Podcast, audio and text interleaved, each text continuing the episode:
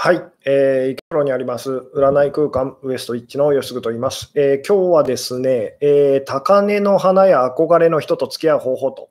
いうですね、まあ、そんなタイトルでちょっとお話をしようかなと思ってますと。えー、でですね、あの最長のうち、すごくこう回線が乱れやすいというようなことでですね、まあ、今日もちょっとゆっくりですね、えー、そうですね、あの様子を見つつ始めていきたい感じなんですけども、えーどうでしょうと、音声、映像の方ですね、あの見えてますでしょうか、聞こえてますでしょうかというですね、まあ、なかなかあの私の方ではですね、えー、確認するのが難しい環境だったりしますので、まあ、よろしかったらですね、あのライブに参加してくださっている方で、えー、答えていただけますと、とても助かりますというですね、えーどうでしょうと。あのまあ、時々ですね、あの音声、映像、えー、乱れてる状態でですね、あの特にまあ映像の方はともかくですね、音声の方、音声の方がこう聞こえてくれていたら、まあ、とりあえずあの大丈夫ということで、いつもあの 強引に進めさせていただいてるんですけども、えー、今日はどうですかね、割と最近あの YouTube の方ですね、まあ、調子は良かったりするんですけども、えー、あ、音声、えー、画像大丈夫ですということで、大丈夫そうですかね？ありがとうございますと。えーそうですね。あの、大丈夫だということを信じて、ですね、まあ、ちょっとあの最初、えー、お知らせ事項というか、連絡事項をお伝えさせていただきたいんですけども、えー、来週ですね、来週の、えー、土曜と、えー、29日ですね、29日の土曜にですね、えー、また、あの、ズームを使った第20、何回だ、えー、第27回目のですね、あの、Q&A オンラインセミナーというのをこうやらせていただきますと。えー、でですね、まあ、こちらの方ですね、あの、なんでしょう、YouTube のあのメンバーシップにさあのなんでしょう、ね、入ってくださるとですね、えー、参加できますというですね、でまあ、今、あの月2回ペースで Zoom の Q&A オンラインセミナーの方をやらせていただいてるんですけども、まあ、月の初めはですね、えー、まあ、前回だったんですけども、前回あの8日ですかね、あの無料参加の方も含めてとえいう形でやらせていただいて、ですね月の後半は、えー、まあ、あのメンバーシップの方だけでと、かなりあの濃ゆい内,、えー、内容でですねあの やるというふうな形でやらせていただいておりますということで、ですね、えーまあ、そうですね、来週、来週になるんですけども、来週の土曜のですね、21時と、えー、まあ、メンバーシップの方参加していただけたらですね、あのコミュニティというですね、この増田義嗣チャンネルのですね、コミュニティというタブの方にですね、えー、メンバーの方だけがこう見れるあの投稿というのがこれありますので、まあ、そちらの方でですね、あの当日の Zoom の参加情報をこう確認していただけたら嬉しいなというですね、えー、感じでございますと。で、まあ、Zoom の方ですね、Q&A オンラインセミナー、どんな感じでやってますかというのはですね、あのまあ、今 YouTube でご覧の方はですね、下の方の概要欄というか説明欄というか、そちらの方ですね、見ていただくと、えー、まあ、リンクが、えー、前回ですかね、第26回のですね、こうリンクが貼ってありますので、まあ、ももしよろしかったらですね、あのチェックの方よろしくお願いいたしますと。えーで、まあ一応ですね、第16回ですかね、第16回のですね、あの冒頭部分だけあの無料で聞けますよという 音声サンプルも一応あのあったりとかしますので、まあ、そちらの方も聞いていただいてですね、面白そうだなと思ったら参加していただけると嬉しいなという感じでございますと。いうところでですね、徐々にまあ本題に入っていきたいんですけども、えー、こんばんはと、今日のテーマ、相手は既婚者でも通じる内容ですかと。そうですね、まあ今日のお話もですね、あの高嶺の花とか憧れの人と。まちょっと無理めな人と。いう、え方とですねあのお付き合いするにはどういうことをこう心がけたらいいのかみたいなですねお話をこうさせていただきたいんですけども、まあ、なのでこう、なんでしょう、別に恋愛の話に限らずですね、えー、ま、ちょっとこう無理めな相手と仲良くなりたいと、これ、同性でも仕事関係でもそうなんですけども、そのそのためにはどういうことを心がけたらいいのかっていうようなお話でございますと。なので、もちろんその相手が既婚者でも通じるんですけれども、あのわざ わざ既婚者にその手を出そうとしてるその、それ自体はちょっとですね、お勧めはできませんと。あの言うてまあ、ただそその、そこに関してこう深掘りすると、ですねちょっと今日テーマがあの違う方向へ行ってしまうので、あんまり、あまりその、そこには何でしょうね、あの触れませんけれども、まあ、もちあの既婚者でも、もちろんお相手はですね既婚者でもまあ通じますと、通じますけれどもと、通じますけれども、そのそれはどうでしょうねっていうような感じでございますと。えー、相手が高値というよりひたすら、えー、自分に愛される自信がなくて相対的に好きな人が高く見えることが多いのですが、それも同じなのかなと。同じです。なので、高値の花って、私が今好きな相手は高値の花っていうほどの別に人ではないんですけど、ただあまりにも自分の方がこう今ダメに感じるので、まあ、結果的にその そうなってますよねっていうですね。えー、自分なんか相手にしてもらえないような気がすると思ってる方には、まあ、あの全部通用するお話でございますと。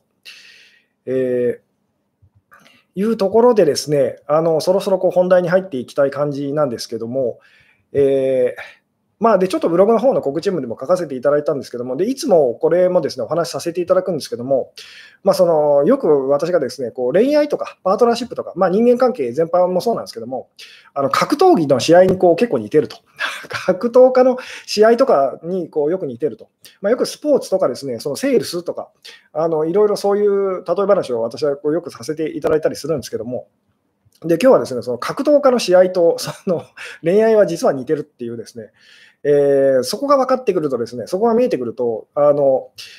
なぜ今、その、なんでしょうね、お相手に、全然相手にされないのかと。じゃあ相手にしてもらうためにはどうしたらいいのかというようなことがこう見えてきますよってお話なんですけども、えー、タイミングがいつも合わない人は高根の花ですかと。うーん、そうですね。まあでもそういうふうに捉えてもいいかもしれないですねと。で、まずですね、じゃあ直球でというか、こうちょっと聞いてみたいんですけども、あのなんでしょうね、憧れの人と、ちょっとその自分にはこう分不相だなって感じるようなですね、まあ、素敵な異性と、本当は異性じゃなくてもいいんですけども、まあ、恋愛でそのお話を進めるのが一番分かりやすいので、まあ、今日も今日もですね、まあ、恋愛のお話で、えー、そこを切り口にしてですね、お話しさせていただこうと思うんですけども、あのちょっとこう無理無理めな憧れの人というですね、まあ、そういう人とお近づきになるためには、さて、どうしたらいいと、今あなたは思いますかと。まあこれ分かりやすく言うと芸、芸能人だったりとか、そういう人とこう仲良くなりたいというような感じで考えたら分かりやすいと思うんですけども、えーさて、どんな人と、あの、なんでしょうね、ちょっと自分が高嶺の花だなというふうにですね、分不相だと、ちょっと無理めな人と、えー、にあのすごく人気のある人とかですね、とにかくその、自分なんか相手にしてもらえないんじゃないかなっていうようなですね、感じの人と、その、お付き合いをしたいと。えー、いうときにですね、さて、あなたはまずどうしますかと いう、何を考え、えー、どんなふうにですね、どんなふうにその心がけて、まあ、仲良くなるためにですね、その人を落とすためにという言い方をしてもいいんですけども、えー、どういうふうに、どんなことを心がけますかと。えー、うん。なるほど、同じ職業に就くと。同じ、同じ職業に就くだけでは難しくないですか、どうですか？というですね。例えばですね、これ、まあ、よくある話ですけども、その、まあ、なんでしょうね、えー、じゃあ、例えばあなたがですね、俳優さんが好きですと、ある俳優さんが好きで、あなたもじゃあ女優さんをやるというですね、えー、で、それでお近づきになると。えーまあ確かにそういうことをこう動機にその業界だったりにこう入ってくる方とかもいらっしゃったりしますよね。で、実際本当にその通りこり仲良くなっていったりとかですね、確かにそういうこともありますと。えー、ただ、そのなんでしょうね、形の上で何をやるっていうよりも、そのまあ、実際、同じ職業にそのついてるにもかかわらず仲良くなれないと、相手してもらえないってこともよくありますよね。逆にその全然違う職業の人なのに、その例えばあなたがですね本当に俳優さんと仲良くなりたくて、その人と付き合いお付き合いをしたくて、ですねあの女優さんになりましたと。ところがなぜか、なぜかというか、なかなかその、えー、俳優さんと一緒にお仕事もできないし、お近づきになれないっていうような時にその俳優さんがあの結婚をですね発表と で、そのお相手は一般女性という あの、つまり全然そのあなたと違うことをしてるのにと。えーなんでしょうね、そういうことが、あのその女性とその俳優さんはこう知り合ってと。で、あなたはなぜかこう知り合えないと。なぜなんでしょうと。えー、なので、形の上で同じことをしても、必ずしもその仲良くなれるっていうわけではないですよねっていうですね。えー、うん、侮辱すると。侮辱、えー、侮辱すると、えー、これはですねその、それだけではうまくいかないと思いますよと。で、まあ、今、その、その、なんでしょうね、えー今あなたがそのじゃあ高嶺の花の花の人とですね、えー、まあ憧れの人と仲良くなるにはその付き合うためにはこうこうした方がいいんじゃないかって答えたその答えをですね覚えておいてくださいと。あのあの後でちょっとそれをですねもう一回その思い出していただきたいというお話があるんですけども、えー、うん。同じところを探し、えー、親近感を感じると。普通の人と同じ対応をすると。特別視しないと。相手も同じだと感じると。相手の弱いところ、ダメなところも感じると。えー、普通に接する。あえて普通に接すると。えー、特別に思わず自然体で接すると。好きじゃなくなると。好きじゃなくなる。え外見を磨く。自分も魅力があるように、え努力して余裕を持つとか、憧れの人も大したことないな、一緒だなと思うと、憧れの人のネガティブな面を見ると。そうですね、そうあのこの辺がその鍵になってくるんですけども、で今日ですね、そのブログの告知文の方でちょっとこう、えー、書かせていただいたんですけども、あの運命の声を引き寄せる究極魔法っていうですね、あの私がブログの方で、えー、公開しているその有料コンテンツみたいなのがあるんですけども、でまあ、それっていうのはもともと私がこう片思いでものすごい苦しんでいる時にですね、あの好きな相手にですね、まあ、憧れの人とか あの高嶺の花のその女性に全く相手にされなかったときにですね、まいろいろその勉強して、いろいろその自分で試行錯誤して、まあ、その気づいたことっていうかですね、まあ、そういうちょっとテクニック的なものだったりとかするんですけども、でそちらの中でこうお話ししてることと、今日はですね結構こう、まあ、通じるっていうかですね、そういうお話をさせていただきたいんですけども、えー、でもうちょっとこう続けますけれども、えーうん、好きだと思ってるというより、えー、あなたのことを知りたいと思ってるって感じで接するとかと。そうですね、その好意よりも興味が大事ですというお話もですね、あのどっかでこうさせていただいてたりするんですけども、つまり余裕がない人っていうのはこう好きと不足感と言ってもいいですけど、それをすごいこう大事にこうしてしまうと。で、余裕がある人と、まあ、自信がある人って言ってもいいんですけど、そういう人っていうのは好奇心と興味と面白そうっていうことでこう動いたりとかしますよねっていうですね。なので、あなたのことが好きだというよりも、あなたのことがすごい面白いと、あ のもっとお話がしたいと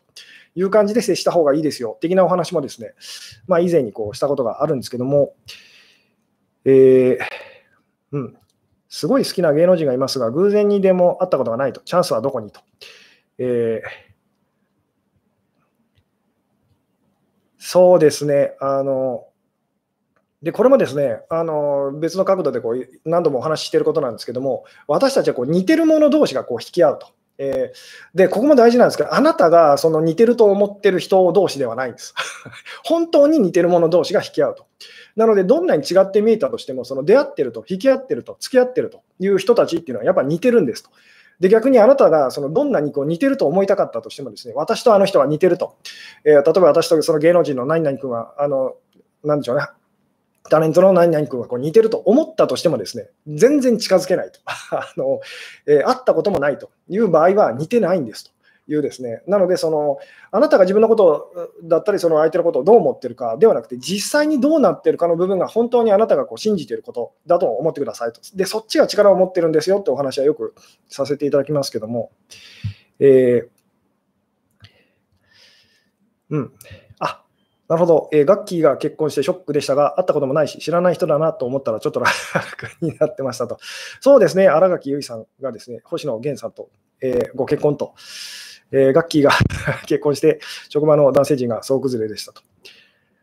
そうですね、そのまあ、よくこういうのもありますよね、えー、憧れの人がですね結婚してしまってですね、えー、別に会ったこともないのにとものすごいショックだというですね、えー、ガッキーと星野源は似てるんだと。あ、でもですね、あの多分そうだと思いますよと。だから同じそのドラマでこう共演したりとかですね、まあ、そういうこともあると。でさて、まあ、今いろいろですね、あの答えをいただいたんですけれども、私がこうお伝えしたいこと、なんとなく分かってらっしゃる方もいると。えーただやっぱりですね、ちょっとこう角度がずれてらっしゃる。で、ここからなんですけども、その恋愛とその格闘技のその試合はすごく似てるということで考えていただきたいんですけども、高嶺の花っていうのは、つまりそのあなたが格闘家だとしてですね、えー、まあ、格闘技の選手だとして、あなたよりまあ格上の 格上の選手ってことですよね。まあ、それを分かりやすくチャンピオンというふうに言ってもいいんですけど、チャンピオンと試合をするにはどうしたらいいのかって考えてくださいと。チャンピオン チャンピオンとその試合をしたいと。えー、いうふうにですね考えたときに、じゃああなたが逆にそのチャンピオンの立場だったら、どういう人と試合をしたいって思いますかと。あなたがそのチャンピオンの立場だったらですね、どういう人と試合をしたいって思うでしょうと。これはそのチャンピオンだけに限らずなんですけど、格闘家ってあなたがまず自分のことを格闘家だと思ってくださいと。えー、で、さて、そのどんな人と試合をしたいと。で、どんな人とは試合をしたくありませんかと。じゃああなたがその格闘技の選手で、まあ、チャンピオンだと思ってくださいと。どういう人と試合をしたくて、どういう人とは試合したくないですかっていうんですね、ちょっと考えてみましょうと。えー、あなたはその格闘技のですね、まあ、あのチャンピオンですと。何かしらのその、まあ、ボクシングとかその、えー、考えてみると分かりやすいと思うんですけど、ボクシングの何々級のですねそのチャンピオンですと。で、さて、どういう選手と、じゃあ、あなたは試合をしたいと。で、どういう選手とは試合をしたくありませんかというふうにですね、ちょっと考えてみましょうと。えー、うん。どうでしょう、どういう人と試合したいですか？とで、どういう人とは試合したくありませんか？っていうですね、これをちょっと真面目に考えてみてくださいと。うん。えー、でまあ、これ、チャンピオンじゃなかったとしても、言ってみたら、そのあなたが格闘技の選手だったときに、どういう人とせあの試合をしたいのかというふうにですね、うん。なるほど。えー憧れの選手と。なるほど。本気でチャンピオンの座を狙ってきてる人とやりたいと。強い人と。自分より強そうな人と。レベルが自分と合う人と。えー、チャンピオンだったら同じくらいか、ちょい強いくらいの人と戦いたいかなと。えー、自分と同じか、えー、自分より上の人と試合したいと。えうん、絶対に勝てる相手と。絶対に勝てる相手と。絶対に勝てるチャンピオンのあなたが絶対に勝てる相手と試合をして、さて、どういう評価をもらえると思いますか？っていう。えー、多分そのブーイングをすごくもらっちゃいますよねと。えなので、その格闘技の、まあ、別に格闘技に限らずなんですけども、スポーツの試合とか、その個人競技、まあ、団体競技も実はそうなんですけども、そのどういうふうにその試合って組まれるのかっていうふうにですね、あのそこをちょっとこう考えていくとこう見えてくるんですけども、結局、そのなんでしょうねあの、あまりにも実力差があるとその、そもそも試合になりませんよねと。つまり、例えばあなたが格闘家でですね、えどういう人と試合をしたいかっていうとですね、おそらく、その、なんでしょう、自分よりもまあ、その強い選手と、強い、強いんですけども、あまりにも絶対勝てないような選手とは試合をしませんよね。なぜなら、その、そもそも、その試合にならないからですと。で、逆もそうですと。確実にそのあなたの方が勝っちゃうような、絶対負けようがないようなその選手と試合組んでもその意味ないですよねと。ってことはどういうことかっていうとですね、えー、あなたがその試合をするその相手っていうのはですね、えー、もしかしたら勝てるかもしれない、自分よりも強い相手か、あるいはそのもしかしたら自分が負けちゃうかもしれない、そのまあ、自分よりも弱い選手っていうその幅の中でその、まあ、でしょうね、えー、試合相手をこう決めていくはずですと。えー、いうですね、なので、そのチャンピオンがその選ぶ相手っていうのは、もしかしたら自分が負けちゃうかもしれないその相手というですね、えーなんでしょうね、あのそういう言ってみたらこう相手をこう選ぶはずですよねと。なので、まあ、基本私たちはその、まあ、自分よりも強い相手を倒してその自分の方がもっと強いんだってこう証明したいというですね、えー、ことを、まあ、これ実はこう格闘技っていうかそのスポーツに限らずですねあの人生、えー、の中でこうやってますと。つまり自分よりも魅力的だな、まあ、恋愛にこれを例えるとですね自分よりも魅力的だなっていう人をですねあのまあ、言ってみたらその人とお付き合いすることで自分の方が上だと いうふうにあの証明したいっていうふうにですね、あのまあ、本当に格闘技のその、えー、試合と同じような感じでですね、あの実はこうやってると。じゃあ、そのなぜあなたは相手に、あの今、憧れの人と、チャンピオンにその 相手にされてされないのかっていうと、実力差がありすぎると。つまり、もう間違いなく、その、なんでしょうね、あのチャンピオンの方が勝ってしまうと。いうですね、つまりチャンピオンにとっては、あなたと試合をするその意味がないと、えー、確実に勝てるって分かってる試合をなぜやんなきゃいけないんだっていう感じなわけですよね。なので、あなたがその今目指さなきゃいけないのはですね、憧れの人と付き合うためにそのやんなきゃいけないのは、そのもしチャンピオンにその逆の立場でですね、あのなった時に分かると思うんですけども、もしかしたら負けてしまうかもしれない、その自分よりも弱い選手にまずならないといけないんですと。あの分かっていただけるでしょうかと。えそしたら、その言ってみたらし、なんでしょうね、えー、喜んでとはならないんですけども、ならないかもしれないですけども、試合は組んでもらえるようになるんですと。つまり、門前払いと全く相手にされないってことはなくなっていきますよねっていうですね、どうでしょうと あの分かっていただけますかね。言ってみたら、本当にあの、なんでしょうね、全然自分のじあの自分とその人のこう実力差が分かってない状態でこう試合をしてくださいっていうふうにです、ね、やってもですね全く相手にされないと。で相手にされないのは言ってみたら、あの確実にその相手の方がですねあの格上すぎるという場合はですねもうそもそもこう試合にならないと、えー、どっちにとってもその何の意味もないってなりますよね。つまりいい試合にならないと。そもそもこう試合にならないので、そのそれは組まない あの、試合はしませんよってなると。でもこれがそのあなたがですね、もしかしたらそのそのチャンピオンが負けてしまうかもしれないその選手と、そういう可能性がある選手になったらですね、えー、まあ、試合が組んでもらえるようになると、その可能性が生まれてくるっていう、これどうでしょうと、なんとなく分かってもらえますかと。えー、うん。なので本当にこれ別に、例えば私たちがこう何かしらのこうゲームをやるような時にですね、自分と実力がこう白昼するっていうか、本当にあのいい試合ができそうな、そのそういう人をこう探しますよね。つまり強すぎてもダメだし、弱すぎてもダメというですね、なぜならどっちもその面白くないあの試合にこうなっちゃうからっていうふうにですね。なので、あなたがその相手にされない場合っていうのはですね、あの確実に弱すぎると いうふうに、まあ、たまに稀にですねその逆のパターンっていうのもあったりするんですけども、つまりそのあなたのことをその相手がですね強すぎるとあの、僕では私では無理ですっていうふうにですね、まあ、そういうケースっていうのはたまにあるんですけど、まあ、それは稀ですと。えー、大抵の場合はですね、なぜあなたがじゃあ憧れの人とお近づきになれないのか、つまりそもそも試合が組めないのかと。あの試合っていうのは、つまりその、なんでしょうね、えー、まあ、まあ、デートと言ってもいいですかね、コミュニケーション、その親密なコミュニケーションが取れないのかっていうと、相手にですね、あなたとその 試合をするのがこう時間の無駄だと、何の意味もないと、自分が勝ってるというふうにですね、あの確実に勝てるようなその試合っていうのをわざわざなんでしなきゃいけないんだっていうふうにこうなりますよねっていう。うん、なので、今あなたがですね、その、なんでしょうね、こう、目指さなければいけないのはですね、もし、そのチャンピオンにとって、相手にとって、もしかしたら負けてしまうかもしれない、その、えー、選手というですね、まあ、自分よりも弱いんだけどと。今、現時点では弱いんだけど、もしかしたら自分が負けてしまう可能性もそのあるなと。つまり自分がこう体調悪い時とか に、そので相手がちょっと調子いい時にその戦ったら負けてしまうかもというふうにですね、せめてそれぐらいにその、まあ、ならないと相手、まあ、してもらえませんよねと。えー、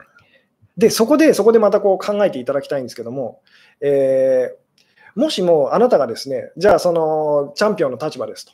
で、言ってみたら、その全然、その、なんでしょうね、格下だと。もうそもそもこう試合にならないよというふうに思っている、その、でもあなたと試合をしたがっているその格下のその選手がいますと。えー、さて、この人が、えー、どういうふうに、まあ、なんでしょうね、あの、どう何をしたらですね、えあなたはその選手と試合をしたくなりますかっていうふうにですね、えちょっと考えてみてくださいと。ここがだからその今日のお話、まあ、高嶺の花と憧れの人と付き合うためにはどうしたらいいのかっていうところにこうつながるんですけども、えー、どうでしょうと、ちょっと考えていただきたいんですけども、あなたがですね、チャンピオンの立場ですと。で、どう見ても格下の相手ですと。つまり、その、戦ったら確実に自分がその勝ってしまうと。つまり、負けることなんてありえないなって思う相手ですと。たえー、でも、その相手があなたと試合をしたがってると。えーで、あなたにとってそんな時間の無駄だと。だから試合なんかしたくないって断り続けてると。ところが、その、まあ、相手の選手がですね、ななあのあなたに挑戦したいと。あのぜひチャンピオンがあの、えー、チャンスをくださいっていうふうにですね、食いついてくると。でで、その選手がですね、どんなことをしたらと、あなたは、その言ってみたら、明らかに自分の方が格上、なんでしょうね、実力がその勝ってるですね、まあ、相手と、つまり格下のその選手とですね、えー、まあ、試合したくなるでしょうっていうのをちょっとこう考えてみてくださいと。えーで、まあ、この格上とか格下とかですね、上とか下とかっていう話を今日してますけども、あの、なんでしょう、まあ、いつもの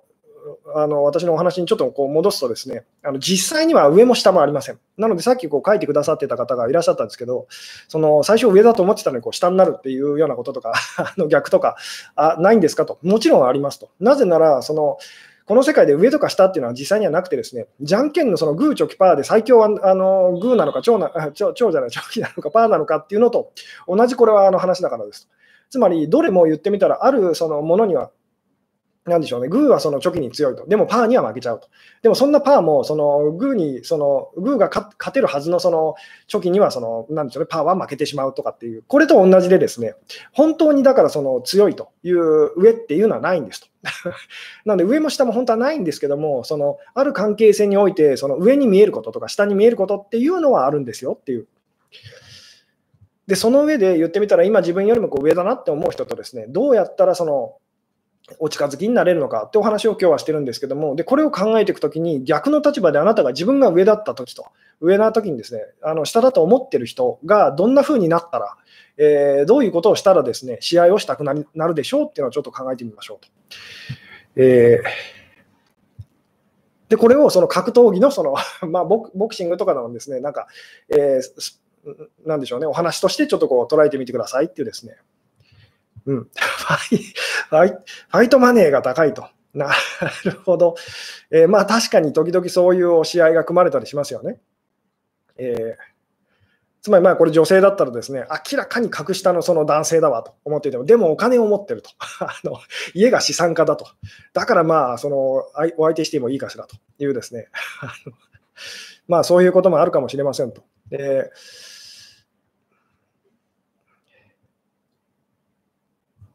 うん、向こうから寄ってくる女より話してくれない人を、えー、砕き口説きたいよなと。えーじゃあですね、こんな風に考えてみてくださいと。あなたがチャンピオンですと。で、もうどう考えても自分の方が、その、なんでしょうね、負ける要素がないという、その、格下の選手がですね、どうしても試合がしたいというふうにですね、あなたにチャレあの挑戦したいって言ってきてですね、で、まあ仕方なくあなたもですね、まあ、ちょうどこう今、試合がこう、なんでしょうね、なかなかこう決まらないという状態でしたと。で、その時にですね、まあ、しょうがないと。えー、本来だったらあなたなんてその相手にしないけれどもと。あのいいですよと、あなたあなたはラッキーだと あの、私と試合ができるそのチャンスが今こう来たと、まあ、ロッキーってそういう、そういえば、ロッキーっていう映画がそういう感じの、なんでしょうね、えー、ちょうど設定でしたけども、えー、まあ、そこでですね、本当に明らかにその格下の選手と、あなたはこう試合を組みましたと。で、やっぱり勝ってしまいましたと。え全然面白くない試合と。いうふうにですね、まあ、で、この、あの、なんでしょうね、その選手をあなたは任してですね、ところがこの選手がですね、やっぱりこう食い下がってくると、どうしてもその、やっぱりあなたと試合がしたいと、え、今度こそ勝ちま、あの、なんでしょうね、えーまあ、いい試合しますと、つまりあなたに勝ってみせますみたいなことを言ってきますと。でも、そのおそらくあなたはですね、以前よりもさらにその、もうあなたとは試合なんかしたくないっていう気持ちになるはずですよね。つまりもう一回やって、そのはっきり分かったでしょうと。えー、もうどう考えても、あなたでは私をその 任せる任すことは無理ですよとなりましたと。さて、その後ですと。その後、このあなたが任した格下の選手がどういうふうにしてくる、どんなことをしたらですね、もう一度あなたの方から、その喜んでというか、その試合をしましょうっていうふうになるでしょうっていうのをちょっと考えてみてくださいと。うん。えー、意外なことをしたらと。意外なことってどんなことでしょうと。見たこともない技を持ってたら興味が湧くかもと。えー、いいですね。あのでもそそっち方向ですと。自分にない部分を持っているとかと。別の選手に連戦連勝していたらと。えー絶対自分が勝つからって根拠なき自信に溢れてたら、えおっしゃ、鼻っ柱折ってやろうかいって感じで試合しちゃうかもと。自分にもメリットあるならと。えー、あ、いいですね。もうなんとなく気づいてくれた方がいらっしゃるような感じでしょうかと。えー、うん、他の人がその人のことを強いと、え言ってるのを聞いたら気になるかもと。一回自分がですね、任した相手がですね、あのでもそこそこでもはっきりと分かりましたと。もしかしたらってちらっとでも思ったと。思ったにもかかわらず、やっぱり私の方がその上だったと。どう考えてもこの人に私が負けるはずはないと。で、本当にその通り私はその圧倒的にその勝利しましたと。で、またしつこくその選手がですね、弱っちい、その格下の選手があの試合をしてくださいと言ってくると。で、さらにあなたはですね、以前よりもさらにその、もう試合なんかしたくありませんっていうふうになりますよね。これをちょっと恋愛のその、お話に置き換えるならば、その あのまあ、ちょうどこう暇してる人、絶対その好きになったりとかしないんだけどと、暇なので、そのまあ、じゃあデート1回ぐらいだったらってこうデートしてみたら、やっぱりつまらないと、やっぱりつまらないし、好きになれない男の人でしたと。で、その、なんでしょうね、もう2回目のデートはありませんよっていうふうにですね、あなたがこうしたらですね、まあ、その男性がこう 食いついてくると、食い下がってくると。で、当然あなたはですね、以前よりもさらにその男性のことが嫌いですと、嫌ですと、試合なんかしたくありませんと、デートなんかしたくありませんってまあなってますよね。で、さて、そこからがスタートですと。そその男性がどんなふうになってくれたら、あなたは、あのそのせ男性とですね、もう一度デートしてもいいと。デート、むしろデートしたいとなるでしょうと。いうですね、で、これですね、あ パワースーツを着ていたらという、パワースーツと、まあ、そういう、パターンもあるかもしれないんですけども、でここでちょっと考えてみてくださいと、このお話のですね、えまあ、続きとしてですね、あなたがチャンピオンですと、でもうコテンパンにですね、あなたがこう勝った相手がですね、えーなんでしょうね、どうやらそのあなたがその勝てなかった相手とかですね、あるいはあなたがその、まあ、勝つことはできたとしても、その手こずった相手とあの試合をし始めましたと。で、結構、まあ、なんでしょうね、あのいい勝負をして、まあ、時にはこう勝ったりするというふうにです、で、そういう話があなたの耳に入ってきましたと。もう一回言いますと。あなたはチャンピオンですと。でもそんなチャンピオンでもですね、やっぱりその負けたりとか、すごいこう苦戦した試合、えー、あの試合っていうか選手っていうのがやっぱいますと。で、そのあなたが勝てなかった選手とか、その苦戦した、そのな勝つことができたとしても、苦戦したですね、結構苦戦したその選手に、あなたがそのコテンパンに、あなたがコテンパンにやっつけた、その格下の、その絶対私がその自分がですね、え負けるはずがないっていうその選手がですね、あのあなたがその勝てなかった選手とか、えー、手こずった選手と試合をこうし始めてですね、組み始めてですね、で、その勝ったりとかし始めると いうふうになったら、さてあなたは どうでしょう、どういう気持ちになりますかと。これリアルに想像してみてほしいんですけども、おそらくだんだんだんだん気になってくるはずなんですと。でもちろんその葛藤するはずなんですね。いや、だとしてもその試合なんかする必要はないと。私はその確実に勝てるからと。ところが、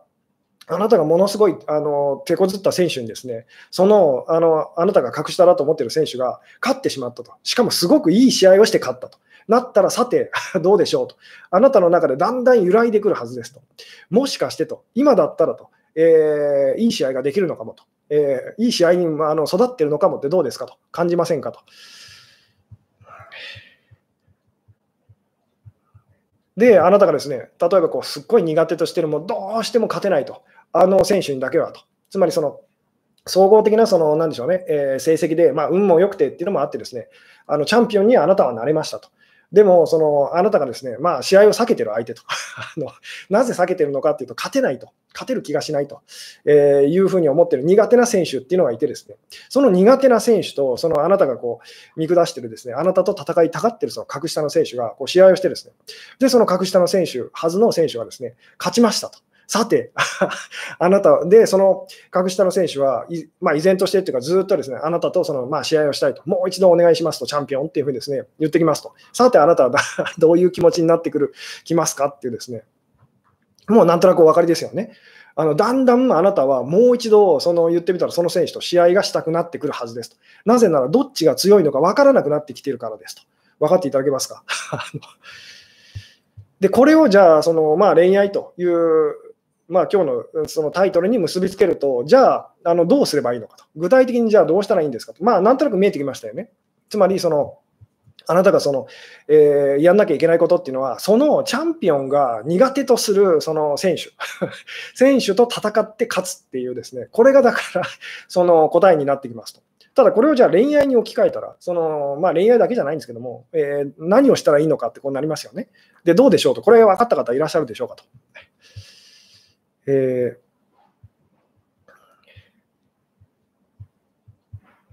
どうでしょうねそつまりあなたが本当にこう、えー、まあ、高嶺の花と憧れの人とお付き合いをこうするために、試合をその組んでもらうためにやんなきゃいけないことは何なのかと。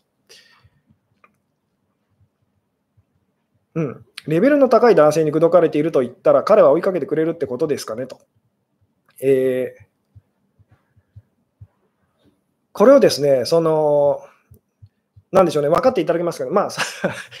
例えばそのあなたがですね、まあ、これ、うん、まあ、じゃあこれをまたその格闘技のこう試合にこう戻しますけれども、その例えばあなたがチャンピオンの、チャンピオンの、なんでしょうね、えー、あなたがチャンピオンのその、えー、立場でですね、その格下の選手がですね、あのまあ、あチャンピオンのあなたが苦手とする選手にこう勝ってですね、で、わざわざそれをあなたのところに報告してきますと。私はあの、ナイナイさんに勝ったんですよと、えー、どうですか？みたいに言ってきたらどう感じますかと。それだけではおそらくあなたの気持ちは、そのまだ動かないはずですと。えー、こう分かっていただけますかね？つまり1人苦手な選手をその、そのチャンピオンにとってこう苦手な選手を1人倒したぐらいでは、あなたの気持ちはですね、まあそういうこともあるだろうと。自分が苦手だったとしても、その、まあ、組み合わせというか相性もあるだろうなっていうふうに思いますよね。でもしもあなたが苦手とするその選手に何人もその あなたが格下だと思っている選手が勝ち始めたらって考えてみてくださいと。えーどうですかと。だんだんざわざわしてきませんかっていうですね。なので、つまり他のを言ってみたら、レベルが高いっていう、その異性にこう自分は今、口説かれてるということを、その、なんでしょうね、今自分がこう好きだなと思ってるこう人にこう伝えるというのをやる人、形の上でやるやっちゃうですね、女性とか、まあ男性もいらっしゃったりするんですけども、私も昔やったことがありますと。でもそういうあざといっていうか、わざとらしいことをやってもですね、やっぱり見抜かれるんですと。えーまぐれだろうと、たまたまだろうと、あなたの思い込みだろうっていうふうにその思われて終わりなんですと。なので、その、なんでしょうね、えー、まあ、よくこういう話もしますけど、相手を説得しようと思ったら、まず自分自身を説得しなければならないと。つまりどういうことかっていうと、そのまあ、あなたがちょっとこう、じゃあ今度はあなたがその格下の、えー、チャンピオンにその、なんでしょうね、こう試合をですね断られ続けてるその格下の選手だって想像してみてくださいと。で、そのあなたが、もしかして本当に自分はあのそのチャンピオンよりも強いのかもって、あなた自身が思い始めることが何よりも大事なんですと。で、そのために言ってみたら、そのチャンピオンが勝てなかった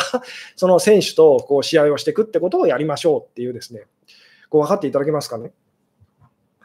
そうすると、その自信が自然と言ってみたら、そのチャンピオンに、まあ、あの伝わると。で、ここでですね、その今こう、じゃあ、例えばその、これを恋愛の話にまた戻すとですね、じゃあ、その、えー、今、なんでしょう、高嶺の花のそのお相手とですね、えーえー、付き合うためにあなたがこうやんなきゃいけないことっていうのは何でしょうと、えいうのを、じゃあ、その、もっとその人よりももっとレベルの高いその男の人と、じゃあデートしたりとか、お付き合いしたりすればいいんですかっていうふうにこうなると思うんですけども、で、なんでしょうね、あのそれはその通りですと。ただし、ただしですね、まあ言ってみたらそ、それってなかなかその現実的ではないですよね。それを心がけていきましょうっていうのはですね、まあ今までの私のお話ともつながるんですけども、でも実際それをやろうとするとですね、あの そもそもあのチャンピオンにも勝てないのに、そのそのチャンピオンよりもその強い、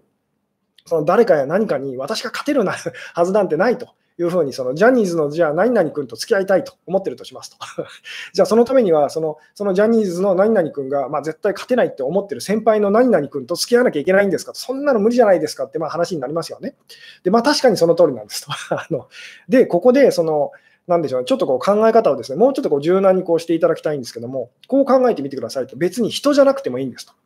えー、つまりそのチャンピオンが苦手とするものと。でもちろんそこに人も含まれますってお話なんですけども、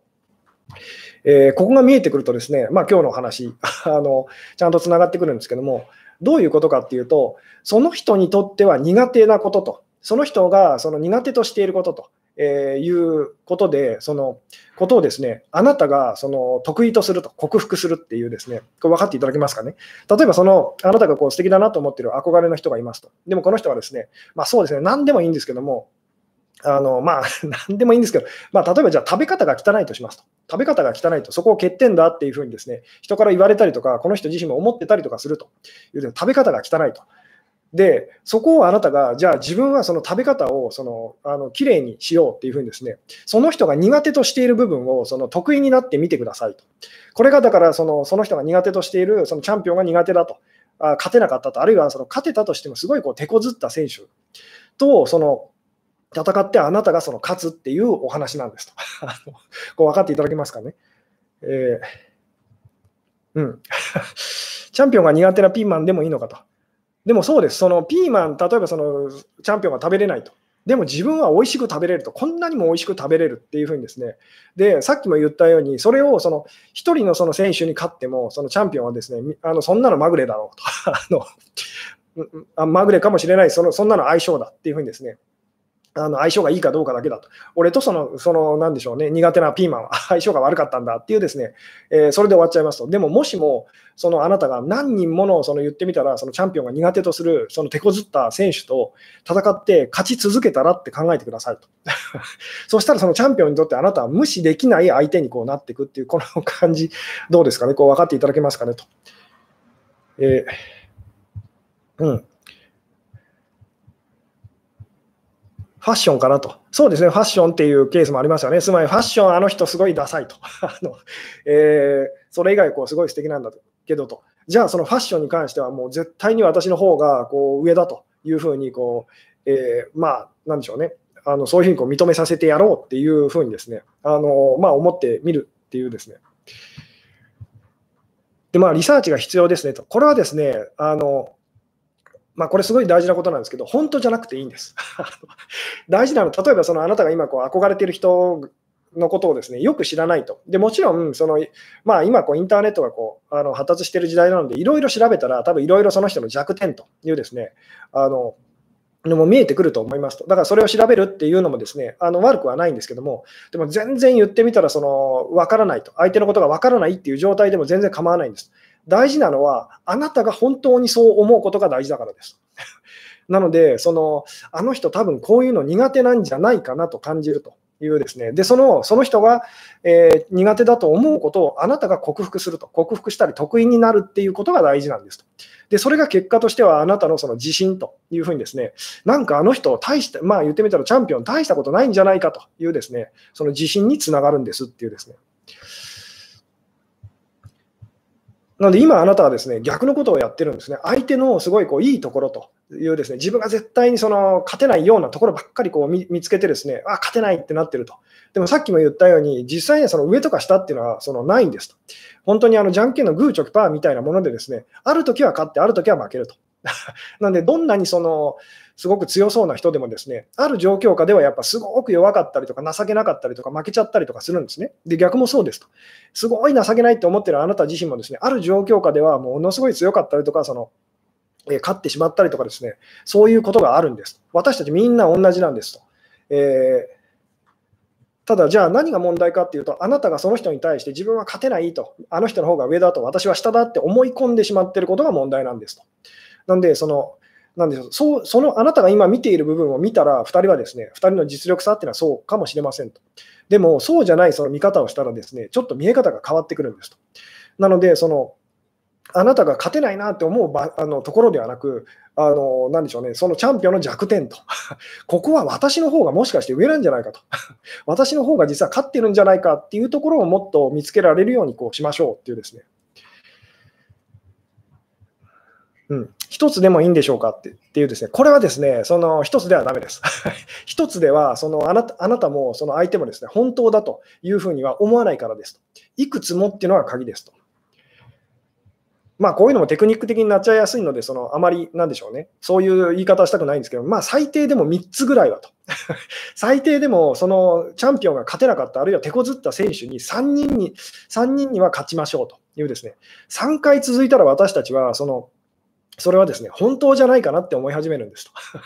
これ分かっていただけますかね。なので、せめてさ 3つは言ってみたら、そのそういう、あのなんでしょうね、相手が苦手としていて、あなたが得意だというですね、ここでは私は絶対に負けないって思うような、そのことっていうのをちゃんとこう見つけていきましょうっていう、見つける、あるいはそのこれから作っていきましょうと。うん。なるほど、アプリだといいねの数とかと。まあでもそういうのもそうなんですと。あの例えばインスタグラムをお互いにやってると。で、その あなたよりもその相手の方がですね、いいねの数がよく考えてみたら少ないと。私の方が上じゃないかという場合は、あなたはですね、そのチャンピオンのその苦手とする選手にその 言ってみたら1人にこう勝ってるってことになりますと。そこを見つけていきましょうっていうですね。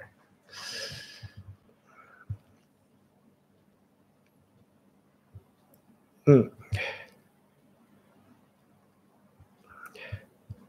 なので、実際には本当にですね、あの上の人も下の人もいませんと。ただし、私たちが上だと感じる人や下だと感じる人はいるんですと。なので、そのこれがどれぐらい当てにならないのかというと、上だと思っていた人がですね、いつの間にかこう下だなって感じたりとか、下だなって思ってた人が、そのいつの間にかこう上だなって感じたりとかすると。えーなので、そのあなたがその上だなって感じてる人もですね、その憧れの人と高嶺の花っていうふうに思ってる人もですね、別にそんなことないんです。ただ、あなたがそう思っちゃってるせいで、言ってみたらですね、その、なんでしょうね、えー、まあ、いい試合試合にならないと。まあそうですよこういう言い方、こういう言い方をしてもいいんですけども、大事なのは勝つか負けるかじゃないんです。試合、いい試合をすることと。で、いい試合をするためには私たちはいつもいつも同じと。勝てる、なんでしょうね、その負けるかもしれないと。あるいは勝てるかもしれないと。わからないっていう相手がその私たちにとってまあ公的種ライバルと。いい試合ができる人ですよね。だなので、その勝ち負けではなくてですね、いい試合をその えー、いい試合をしたいっていう選手になりましょうと。そしたら自然とですね、あまあ当然ですけど、そのあなたのこう、なんでしょうね、こうランキングは上がっていくと。これ勝てる試合ばっかりしてるとですね、あのなんでしょうね、まあ、言ってみたらその、え、いつか本当にあの負けてどうしようもなくなっちゃう時が来るというですね、まあ、これはあの男性でこういう方、まあ、男性じゃなだけじゃなく女性でもいらっしゃいますけども、そのもう自分が絶対にこう付き合えるというですね、そういうふうにこうあの自分が必ず勝てるっていう相手としかこう付き合おうとしないと。えーで、それ続けてるとですね、どうなるかっていうと、本当の自分の実力って分からなくなってくるんですね。で、ある時ものすごい重い恋をすると。つまり、ある時絶対に勝てない相手っていうのを見つけちゃったりとかするんですね。で、そんなのも結局相性みたいなものなんですけども、相性だったりとか、その思い込みと、実際にそのその人が上でその、えー、なんでしょう、自分がしたと、そういうわけではないんですけども、それでものすごい苦しくなってどうしていいか分からないっていうふうにこうなっちゃったりとかしやすいと。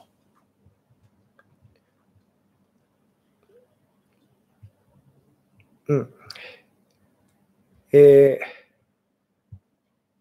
なので、もう一回言いますけども、その、なんでしょうね、今あなたがそのチャンピオンと、えー、まあ、憧れの人と、えー、高嶺の花と、そういうふうに思ってる人と、まあ、試合をするためにはですね、まあ、試合っていうのはデートと、お付き合いというような言い方をしてもいいですけども、ためには、その人が苦手とすることというですね、その人が苦手な、あの、まあ、なんでしょう、苦手とするその、えー、ことっていうのを、そのあなたがですね、あの気づいて見つけて、そこをあなたは、そのなんでしょうね、あの強化していきましょうと。で、これやったら分かるんですけど、自然とですね、本当になんとなくそんなに差がないような気がしてくるってなるんですね。むしろ私の方がもしかして勝てる、まあ、上なんじゃないかと、勝てるんじゃないかっていうふうにですね。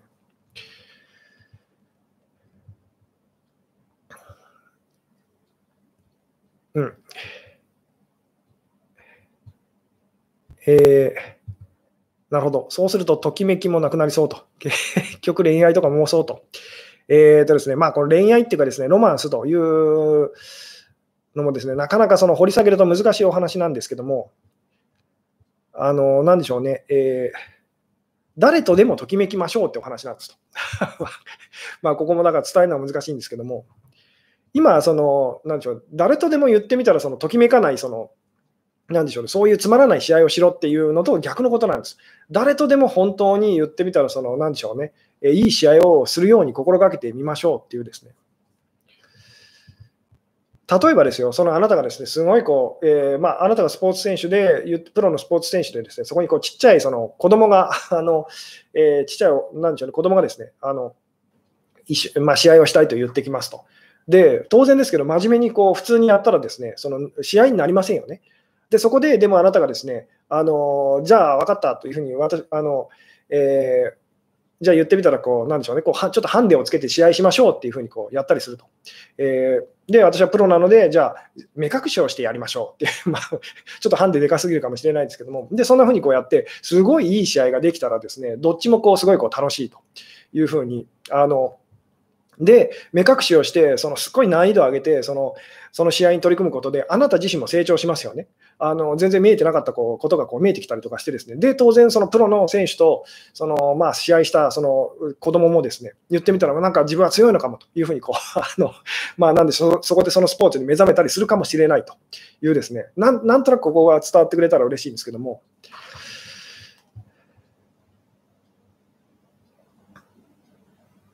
うんえー、相手が知らなくてもいいのかなと。えー、で、相手がその、まあ、これもですね、まあ、いずれまたその角度を変えてちょっとお話しできる時があるかもしれないんですけど、あの人はこう思ってるだろうなというですね、あの人の気持ちと相手の気持ちっていうのは全部あなたの なぜなら私はそう思うからっていう実はあなたの気持ちなんですね。あなたが気づいてないあなたの気持ちっていうのを相手の気持ちとして実はその、まあ、私たちはですね、あの感じてると。なので、あなたがその自分自身に対してのその感じ方が変わってくると、あなたが自分自身に対しての見方と言ってもいいですと。それが変わってくると、相手もなぜかあなたのことを認めてくれてるような、あなたと試合をしたがってるような気が自然としてくるんですと。で、今はその逆のことが起きてますと。つまり、こんな私なんて相手にしてもらえないだろうなって思うのは、あなた自身が今のあなたをですね、まあ、侮ってると。なので、その、えー、あの人はきっとこんな風に思うだろうなっていう風にその思っちゃうだけなんですと。まあ、この辺ですね、結構あの簡単なようで難しいお話なんですけども、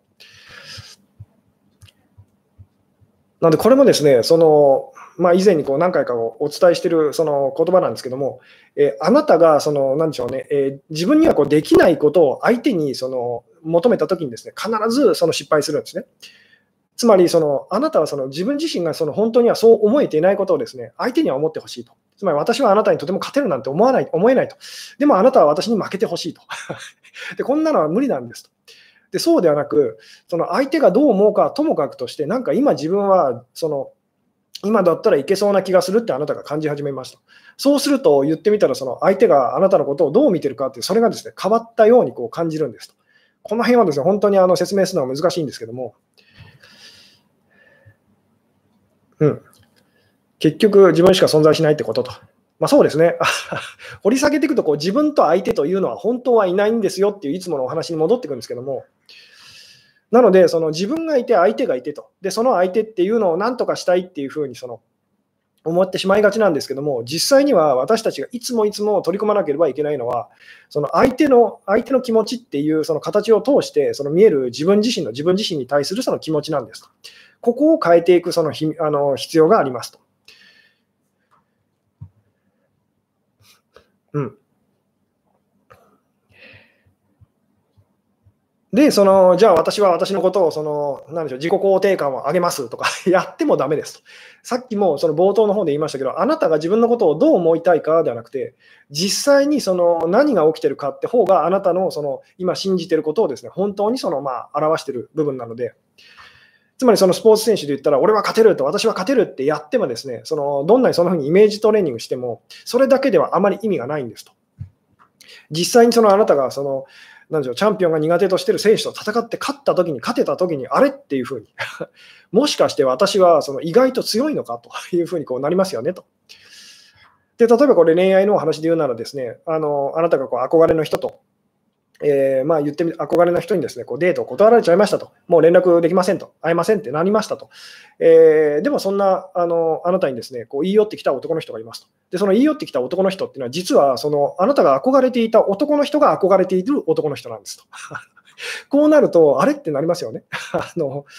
私は振られたはずなんだけどと、もしかしてと、えー、もしかしてその意外とその言ってみたらそのそうでもないのかというふうにですね、で、実際そのことをその憧れの人が知るとですね、あなたに対する評価が一気にこう変わったりもすると。まあ、こんなお話もいくらでもありますよね。うん、好きな人から好意を持たれていると常に感じているのですが、なかなか前に進みませんと。それはその好意を持っているけれども進みたくないとあなた自身が思っているからですよねっていう。分かっていただけますかと。怖いので、その前に進みたくないと思ってるので、それを相手の中にこう見るっていうですね。とにかく大事なことは、あなたが何をもあのどう思ってるかではないんですと。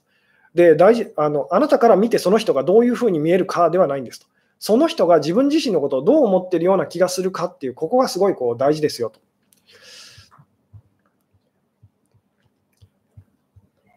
なんで、これすごくこう本当に大事なお話なんですけども、私たちはですね、あの以前にもまあお話してると思うんですけども、自分が思ってる自分のイメージと、その外側からこう見えてる、人から見えてるこうイメージのそのギャップでですね、その違いでいつもいつもこう苦しむんですね。つまり自分はいい人のはずなのに、人からは悪い悪い人とか、その自己中な人と、えー、いうふうにこう言われちゃったりすると。えー、まあ逆もあると思いますと。その自分は悪い人だっていうふうに思ってるのになぜか周りからこういい人だと褒められてですね、すごいこう苦しむというですね、まあ、どっちも私たちこう経験するんですけども、なので、そのあなたから見えてるその人っていうのはですね、どうでもいいんですと。なぜなら、そこをその見てるうちはですね、その人と仲良くなれないからですと。大事なのは、あなたからはどう見えてるにせよ、その人は自分自身のことを今どんなふうに感じてるのかと。で、みんな私たちはこう自信がないので、あなたからとあなたから見たらですね無敵のそのチャンピオンでもですねチャンピオン自身は自分のことを本当にこう言ってみたらこうまだまだだとそのすごく弱いそのなんでしょうね、えー、いつもいつも不安を感じている存在だとおそらく思ってるあの感じてるはずですと。そこがちゃんと見えてきたら当然ですけど、まあ、あの勝てるようになると。まあ恋愛にこれを置き換えるならば、仲良くなることがこうできるようになるんですと。なので、あなたから見てその人がどう見えるかではないんですと。その人は自分自身のことをどんなふうに見てるのかと、どんな人間だと思ってるのかと。うん。なんで、その人は今、自分自身のことをどういう人間だと思ってるんだろうと、どんな人だと思ってるんだろうと。なんで、あのあなたから見てすごい自己中で、その、なんでしょうね、あの嫌な人だったとしても、その人が自分のことを本当に自己犠牲的ですごくいい人だと思っていたら、その、なんでしょうね、そのその人の姿をもっとあなたも見てあげましょうと、意識してあげましょうと。そうするとですね、何が起きるかっていうと、あなたが見ていたその人の姿っていうのを、その人が自覚し始めたりとかするんですね。まあ、この辺のお話はですね、あの以前にもしましたし、またあの角度を変えてお話しできる機会があるかもしれないんですけども、うん。え意外と強いのかを、え日々、え積み重ねていくことが大事ってことですかと、え瞬時に変えることはできないと。あでもそうです、まあ、意外と、例えばじゃあ、意外と自分、弱いと思ってた自分は意外と強いのかっていうのと、その逆もそうで、あのなんでしょうね、え、強いと思ってた人が意外と弱いのかっていうふうにですね、で、それがその見えてくるとどうなるかっていうと、同じじゃんって あれと、同じじゃないかと、たまたま今は私がいい思いをしてると、あるいはたまたま今はあの人がいい思いをしてると、でも同じじゃないかっていうのが見えてきますと。で、同じだなって分かると、私たちは、その、なんでしょう、違いを乗り越えて、まあ、仲良くしていくことができるようになりますよってですね。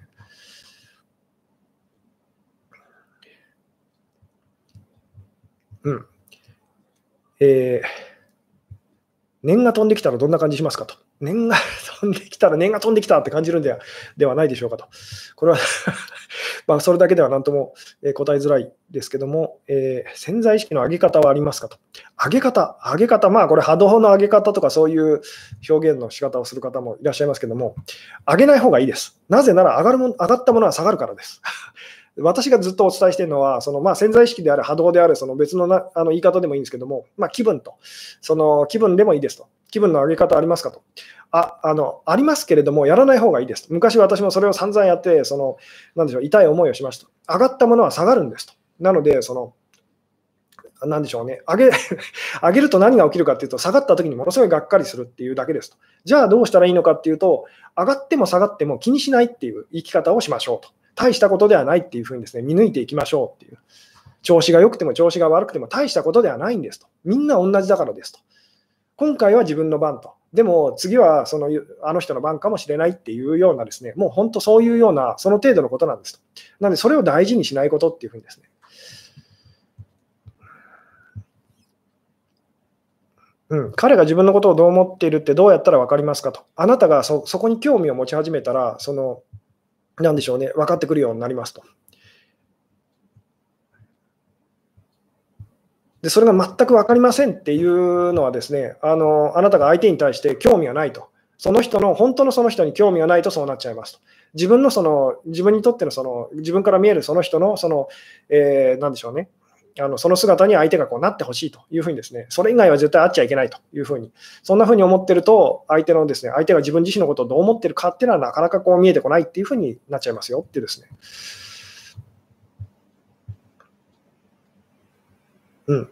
あ、なるほど、今日はくるくるが多いですねという、あ、ちょっとくるくるしてらっしゃる方もいらっしゃるような感じでしょうかと。えー、と言ってるところで57分と。えー、うん。なるほど。自分が忙しすぎてある意味高値の花だけど誰とも付き合えないと。えー、で、付き合えないってなってる方は付き合いたくないんです。何度も言いますけれども、あなたが自分のことをそのどういうふうに見てるかと、相手のことをどう見てるかっていうのはもうどうでもいいというかですね、そこは嘘なんですと。で、実際何が起きてますかというですね、そこがあなたの本当の気持ちを表していますと。相手のその本当の気持ちを表してますよっていうですね。なので嫌いだ嫌いだとかですね、バリ雑言を浴びせ合いながら、それでも一緒にいる2人っていうのは、あの、そっちの部分が本心なんですと。逆にものすごいロマンチックなことを支えたりとかですね、いろいろ運命の人だとかなんだとかっていろいろやって言ってても、その結局離れていく人たちっていうのがいますと。で、それは そっちがその、その人がやってる、その人たちがやってることの方がその本心なんですよと。こっちがそのちゃんと分かってくるようになるとですね、見えてくるようになると、まあ、コミュニケーションも、まあ、なんでしょうね、あの、だんだんうまくいくようになったりとかしますよと。なるほど、ブルーのシャツは選択ですかと。そうですね、今日ですね、あの、これ何色なんですかね、ちょっと白っぽいと、えー、グレーっぽいあのシャツを着ておりますと。ということでですね、そうですね、またちょっと長くなってきたので、今日はこの辺でお話を終わろうかなと思うんですけれども、えー、ちょっと最後にこうまとめ的にお話しするとですね、高値の花や憧れの人と付き合う方法というタイトルでお話をさせていただきましたけども、これはですね、本当に格闘技の試合と同じですと。あのまあ、何でしょう、チャンピオンに挑むためにはですね、えー、そのチャンピオンがですね、あの勝てなかった相手とか、えー、まあ、勝てたとしても、その手こずった相手に、あなたがその何でしょうね、試合をしてですね、えー、いい試合をしたりとか、こう勝っていくことがすごいこう大事ですと。で、これはつまりそのもうちょっと分かりやすく言うとですね、そのあなたが今こう、えー、お近づきになりたいと思う人のその苦手なことと あのっていうのをあなた自身苦手なことで、なおかつそのあなたは得意なことというのをですね、まあ、どんどん見つけていきましょうっていうですね、そしたら言ってみたらこうちゃんとあの試合が組めるようになりますと。えーまあ、なぜかこうちゃんとその、なんでしょうね、距離距離がこう縮まっていくというようなことが起きますよっていう。うん。いまいちまとまりがと。まあ、ちょっとまとまってない感じですかね。えー、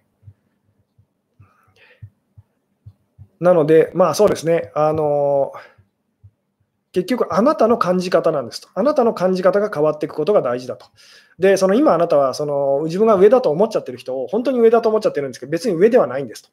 で、それを自分の中で証明するために、その人が上だと思ってる人が、そのかあの何でしょうあの勝てないと思ってることと、苦手だなって思ってること、でもあなたの方がそれをこう、なんでしょう、得意にこう、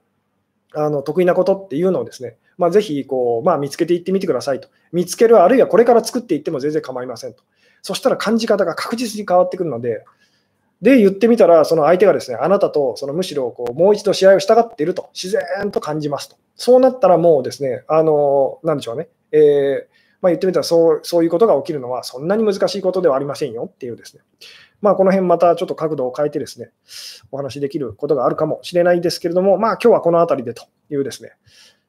ということでまた1時間超えてしまいましたと。はい。というわけでですね、えー、今日はここまででございますと。はい。最後までご視聴いただきありがとうございました。はい。それではおやすみなさい。